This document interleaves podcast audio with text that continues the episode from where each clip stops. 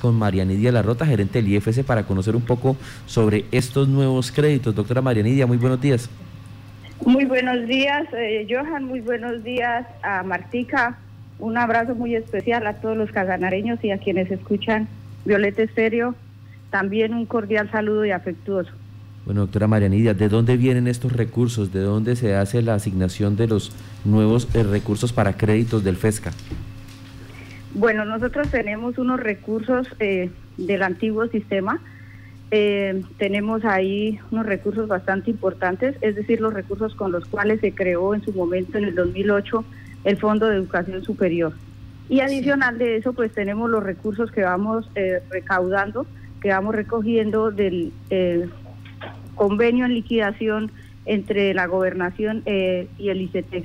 Estos recursos son los que hoy en día están nutriendo las cuentas para poder nosotros sacar estos créditos educativos. De este convenio eh, que ya está en liquidación, eh, ICT, eh, gobernación, ¿cuántos recursos fueron y cuánto queda? Bueno, nosotros recibimos para el año 2015 la cartera del fondo del ICT liquidado que se tenía entre la gobernación y, el ICETEX, eh, cercana, eh, superaba los 40 mil millones de pesos para recaudar cartera. Sin embargo, pues el recaudo, eh, creería yo que no hemos llegado a la meta siquiera de la mitad. Más o menos se ha recaudado desde esa época a hoy, más lo que traía en recaudo en su momento la gobernación por encima de 13 mil millones de pesos. Estamos muy lejos de recuperar todavía toda esa todo ese capital que hacía parte de la liquidación de, de, ese convenio. Mm, en día, hoy en día pues seguimos recuperando esa cartera. Eh, ahorita ya tenemos eh, unos procesos en marcha ejecutivos por adelantar. Tenemos también adelantando otros procesos para poder recuperar esa cartera, porque esa cartera eh, está siendo investigada inclusive por la Contraloría General de la República y pues tenemos que seguir trabajando en ella porque dentro de los hallazgos de la Contraloría pues se dice que no se debe permitir que esos recursos se pierdan porque esos recursos son públicos. Entonces se sigue trabajando en la recuperación de esta cartera y eh, con la recuperación de esa cartera, esos recursos nosotros vamos recolocándolo en nuevos créditos. Doctora María Nidia, eh, recordemos qué cubre estos eh, créditos del FESCA que asigna a estudiantes del departamento de Casanare.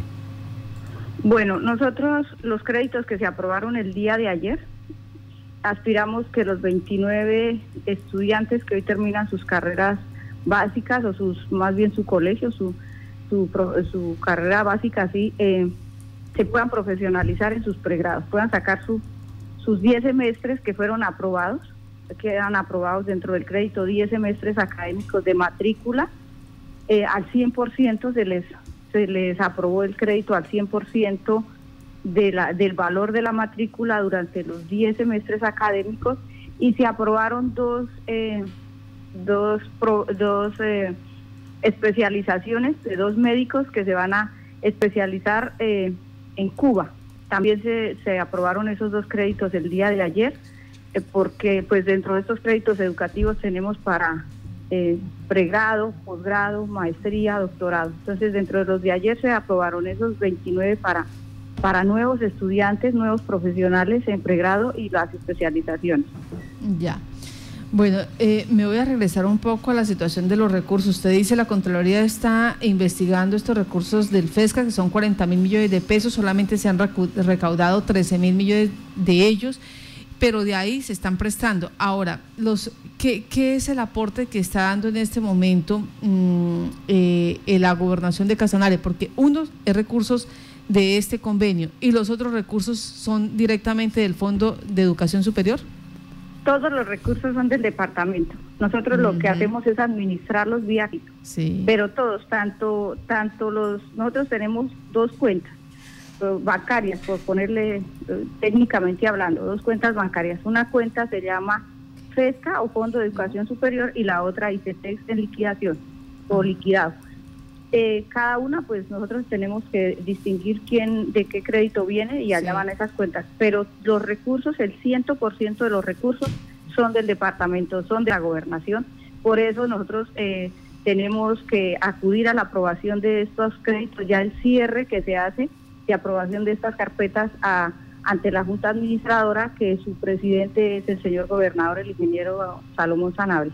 El FESCA, eh, ¿cómo está en cuanto a recursos, en cuanto a la recuperación de cartera?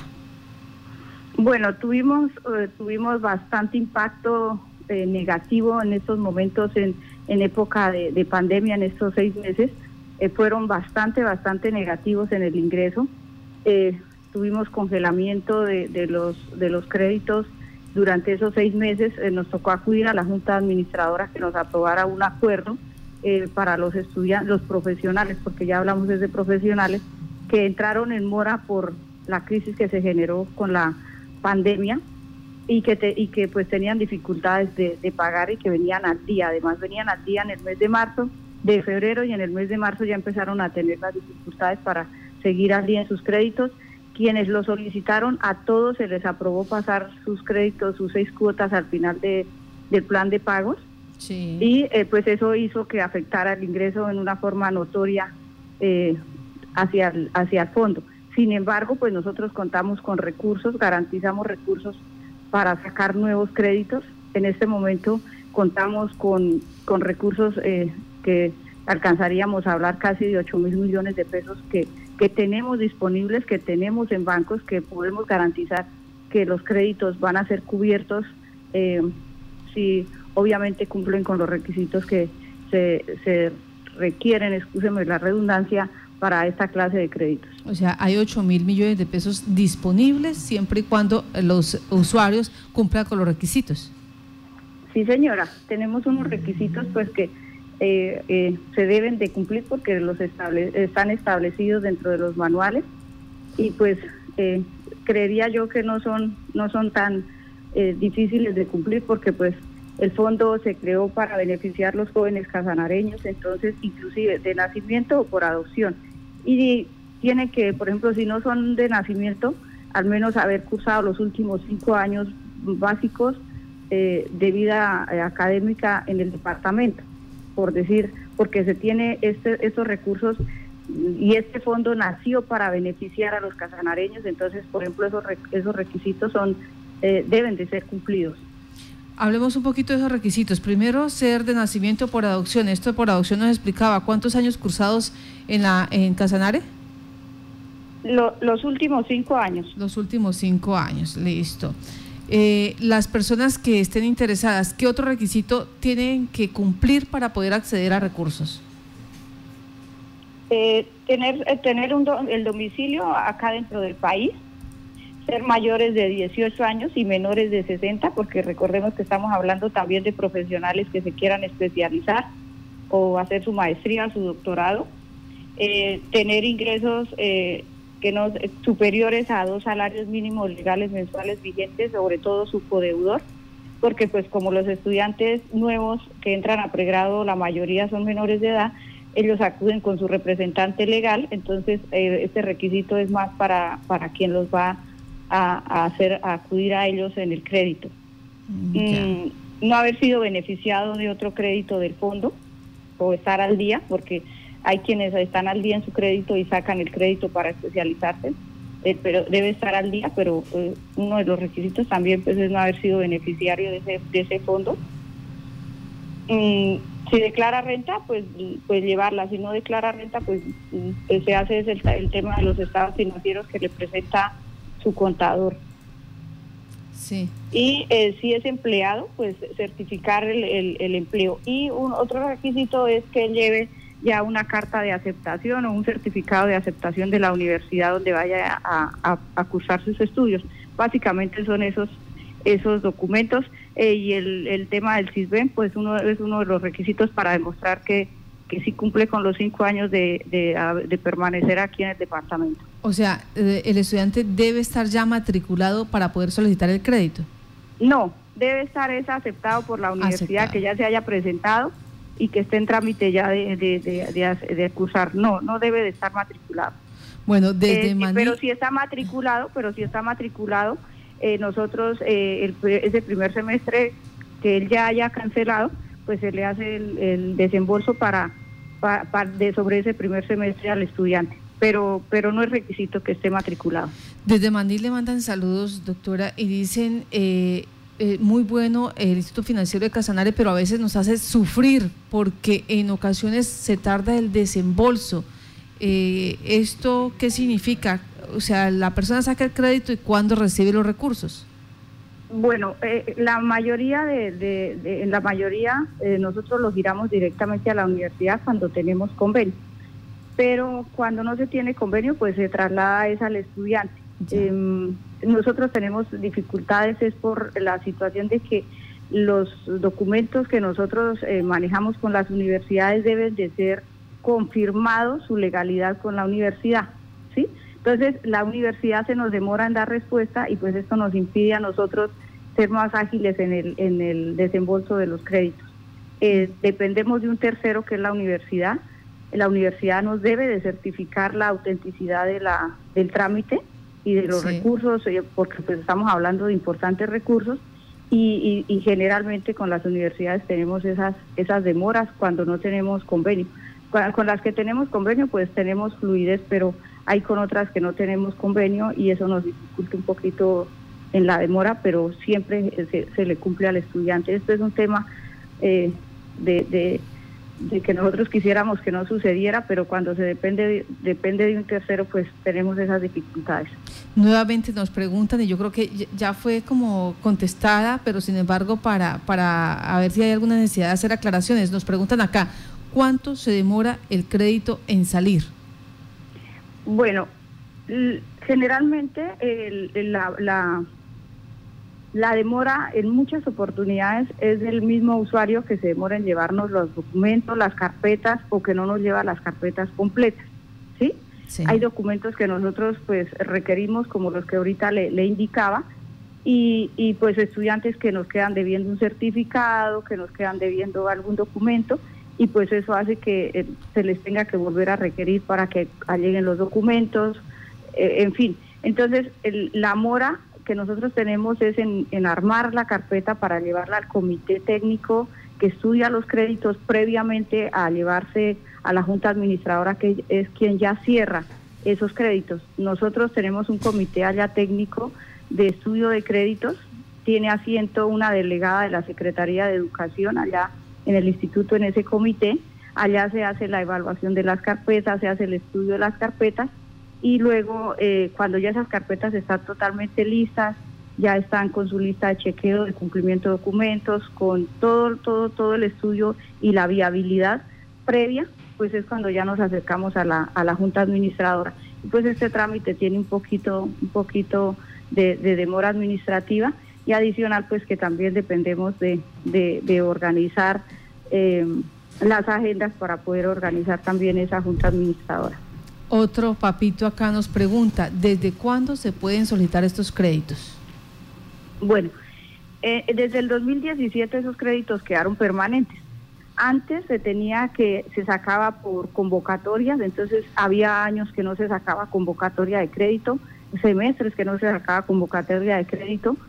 Eh, y a partir del año 2017 se estableció que ese crédito debería de ser permanente, así lo estableció la Junta Administradora en su momento, y quedaron permanentes. Entonces eh, pueden acudir en, cualquier época del año, en cualquier mes del año, y porque ahora adicional de que quedaron permanentes, también quedó que usted puede sacar solamente para un semestre, de acuerdo a sus necesidades económicas que tenga eh, su hijo en, estudio o el muchacho. Entonces puede venir pagando de su propio pecunio eh, tres semestres, cuatro semestres y, se ve con dificultades económicas para el quinto semestre, puede acudir al instituto y le prestamos para ese semestre. Y eh, pues le hacemos un plan de pagos diferente porque es un solo semestre. Y si él vuelve a retomar su vida económica normal y sigue pagando su universidad de su propio pecunio, pues solamente le quedaría viendo ese semestre a la, a la entidad puede tomar dos, tres semestres o la carrera completa. Todo esto quedó permanente, quedó como una línea más de la entidad, entonces pueden acudir en cualquier instante a, esta clase de créditos. ¿Qué beneficios tienen este tipo de créditos? Porque es que eh, muchos aspiraban que cuando sacaban notas mayores a 4.4, 4.5, pues se condonaba el crédito, se le daba eh, ciertos beneficios. En esta ocasión, ¿cómo funciona ese crédito? Como la procedencia de los recursos es regalías, sí. con el cambio del sistema de regalías en el año 2012, pues eh, ya no se puede hacer esta clase de condonaciones. Esto ya no, no, no tiene que ver con políticas de, departamentales ni políticas institucionales del IFC, sino con el origen de los recursos que son regalías. Eh, de ahí en adelante, desde el 2012, pues ya no se pudo seguir haciendo esta clase de condonaciones porque sí se tenían donde se les condonaba el 50% de la obligación total, el, el 100%, etcétera, de acuerdo a como se hubiera establecido en su momento esa, ese crédito con esos beneficios. Pero pues el sistema cambió y nos tocó también a nosotros adecuarnos al sistema los créditos porque los recursos son de, de origen regalía. Pero más que eso, los beneficios más importantes que tenemos es que los intereses de nosotros son los intereses más bajos en materia de, crédito educativo a nivel nacional. En, este momento el crédito ICETEX está en 13 puntos anuales, porque el crédito ICETEX maneja IPC y maneja otro componente ahí dentro de, dentro de los intereses. Nosotros no manejamos ningún otro componente, ni manejamos IPC, sino manejamos cuota fija y tenemos la cuota de, los intereses de la tasa del 10% anual, o sea, o 0.8 mensual. El, el ICETEX está por 13 puntos, nosotros estamos por en, 10 anual. Es decir, estamos muchísimo más por debajo de, de ese crédito ICETEX y queremos que el estudiante crea en la entidad, que crea en el crédito, que acuda al crédito y que nosotros tenemos garantizados los recursos para poder eh, también pues acceder a esos estudiantes a, esos recursos y a esos créditos. Ahora, eh, ¿cuántos cupos para cuántos eh, estudiantes se puede decir podrían beneficiarse con estos recursos? Bueno, eso es muy importante. Si nosotros en este momento tuviéramos una demanda que de, de, número de créditos que dijéramos, voy a poner un, un número, tenemos 500 carpetas eh, y, y las matrículas de esas 500 carpetas valen 9 mil millones de pesos, pero solo tenemos 8 mil. Repartimos esos 8 mil en esas 500 carpetas, es decir que el, el porcentaje ya no sería el 100% sobre la matrícula, sino el 90%, pero le damos garantía a que todos los que cumplieron se les da su crédito, ya no con el 100%, sino el 90% donde alcancen los recursos. Pero como en este momento eh, no tenemos eh, tanta demanda de crédito, eh, a pesar de que hemos hecho bastante promulgación del crédito, hemos hecho campañas con diferentes colegios, no tenemos tanta demanda. En este momento los recursos se están, los créditos se están aprobando sobre el 100% del valor de la matrícula. Ya, 100% del valor de la matrícula. Pues así las cosas, entonces la invitación para las personas que en este momento necesitan de ese crédito están eh, saliendo de grado 11 ya tienen de pronto eh, en sus manos esa carta de aceptación de las universidades y están viendo a ver cómo organizan para poder profesionalizarse. Esta es la oportunidad. Entonces, el Instituto Financiero de Casanare tiene 8 mil millones de pesos disponibles, siempre y cuando los usuarios cumplan con los requisitos que estábamos hablando. Doctora Nidia, pues muchas gracias por estar en Contacto Noticias. A usted, Martica, a Johan, a toda su mesa de trabajo, a todos los oyentes decirles que los recursos son para estudiar ellos, que ahí están disponibles, que ahí están.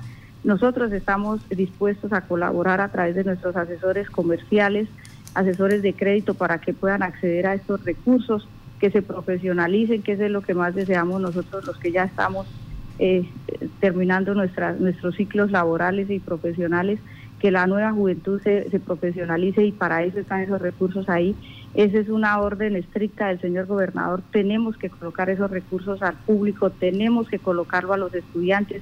Eh, eh, es una orden imperativa que nos ha puesto el señor gobernador y tenemos ahí los recursos. Queremos es que crean en el fondo, que conozcan el crédito, que hagan un paralelo, un comparativo entre los beneficios del crédito FES, el crédito ICETEX y se van a dar cuenta que el crédito ICETEX, el crédito FESCA está muchísimo eh, por debajo de los intereses y que es un crédito muy, muy bueno y que fue creado para todos los casanareños. Muchas gracias, Martica, por este espacio. Muchas gracias a los casanareños y a todos los que quieran acudir al crédito. Las puertas del instituto están abiertas.